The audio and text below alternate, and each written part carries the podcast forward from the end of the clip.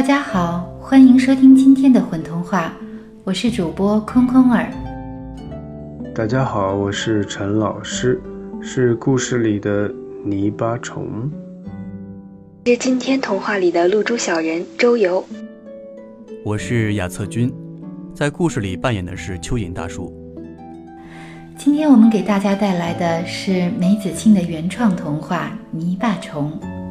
童话里的主人公泥巴虫有着不肯服输的性格，他坚持要唤醒一颗不愿发芽的种子。那么，他都做了哪些努力呢？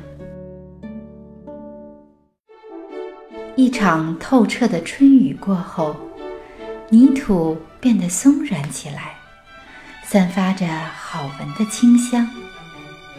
住在地底下的泥巴虫从漫长的睡眠中苏醒过来，它伸伸胳膊，扭扭腰，接着“咦哦”练起了嗓子。没错，泥巴虫就要投入工作了。接下来的日子，泥巴虫要用美妙的歌声唤醒一颗颗沉睡的种子。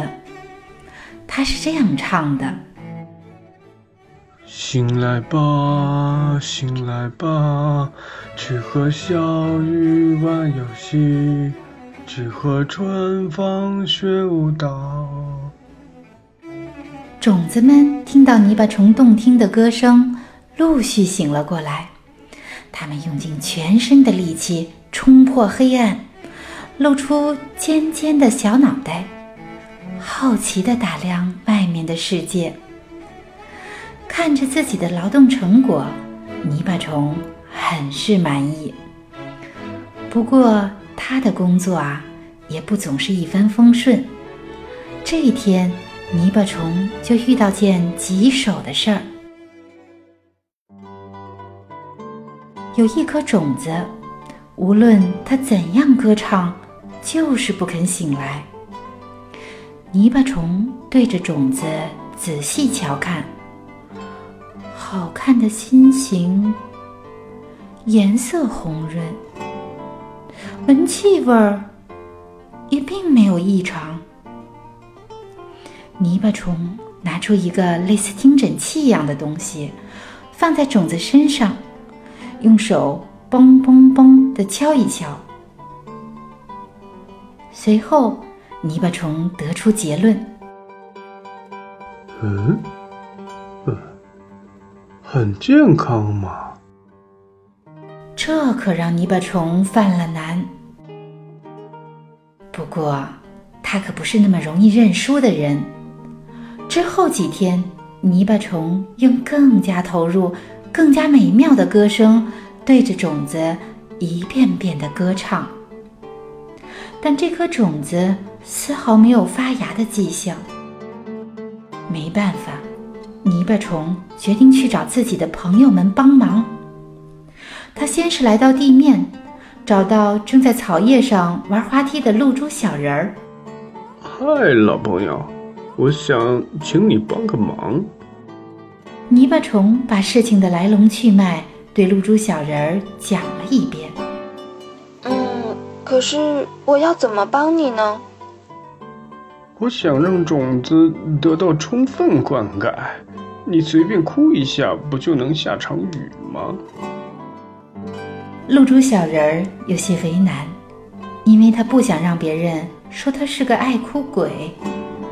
可是，在泥巴虫的再三恳求下，露珠小人儿还是答应了。接着，泥巴虫找到邻居蚯蚓大叔，把自己遇到的困难又说了一遍。蚯蚓大叔听完，很痛快就答应了。呵，翻松泥土，让土壤变得肥沃，这本来就是我应该做的事儿。放心吧。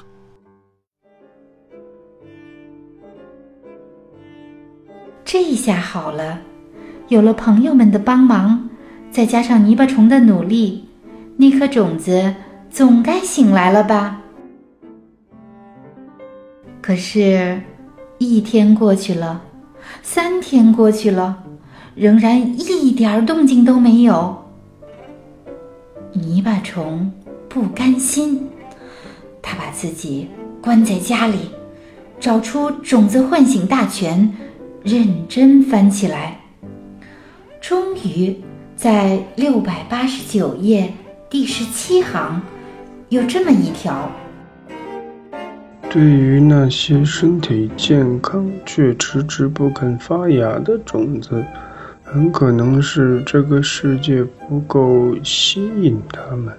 这时，讲一些新鲜有趣的事给他们听，用笑声灌溉他们，比一遍遍唱唤醒歌好几百倍。嗯，这可行吗？泥巴虫心里嘀咕。但他还是决定试一试。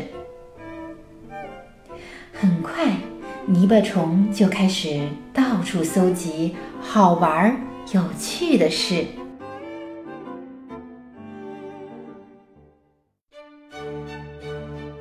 泥巴虫找到松鼠卡布，卡布讲了这样一件事：每年为了储藏足够的粮食过冬，卡布。会满世界收藏好吃的，可过后又想不起藏在哪儿。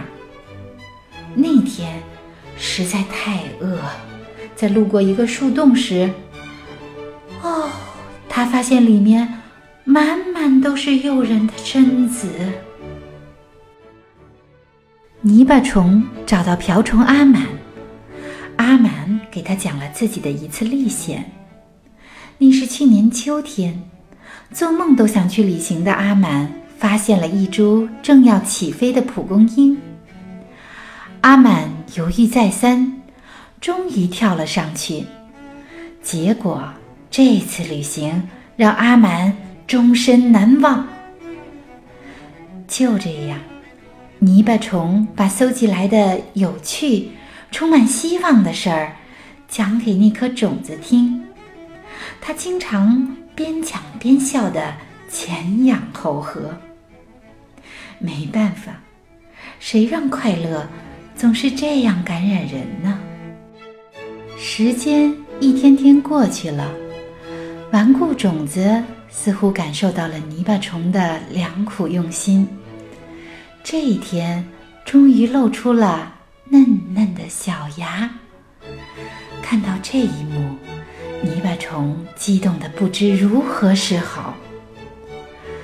发芽的种子长势喜人，好像身上有使不完的劲儿。到冬天快要来临时，已经长成了一棵挺拔的小树苗。没事的时候，泥巴虫会坐在树下，美滋滋的想：这家伙。长得可真快！等我一觉醒来，它会不会已经长成一棵参天大树了？它会不会开着好看的花儿，结好吃的果子？啊，对，果实得是心形的吃了能让人开心的这样想着想着泥巴虫便忍不住微笑起来。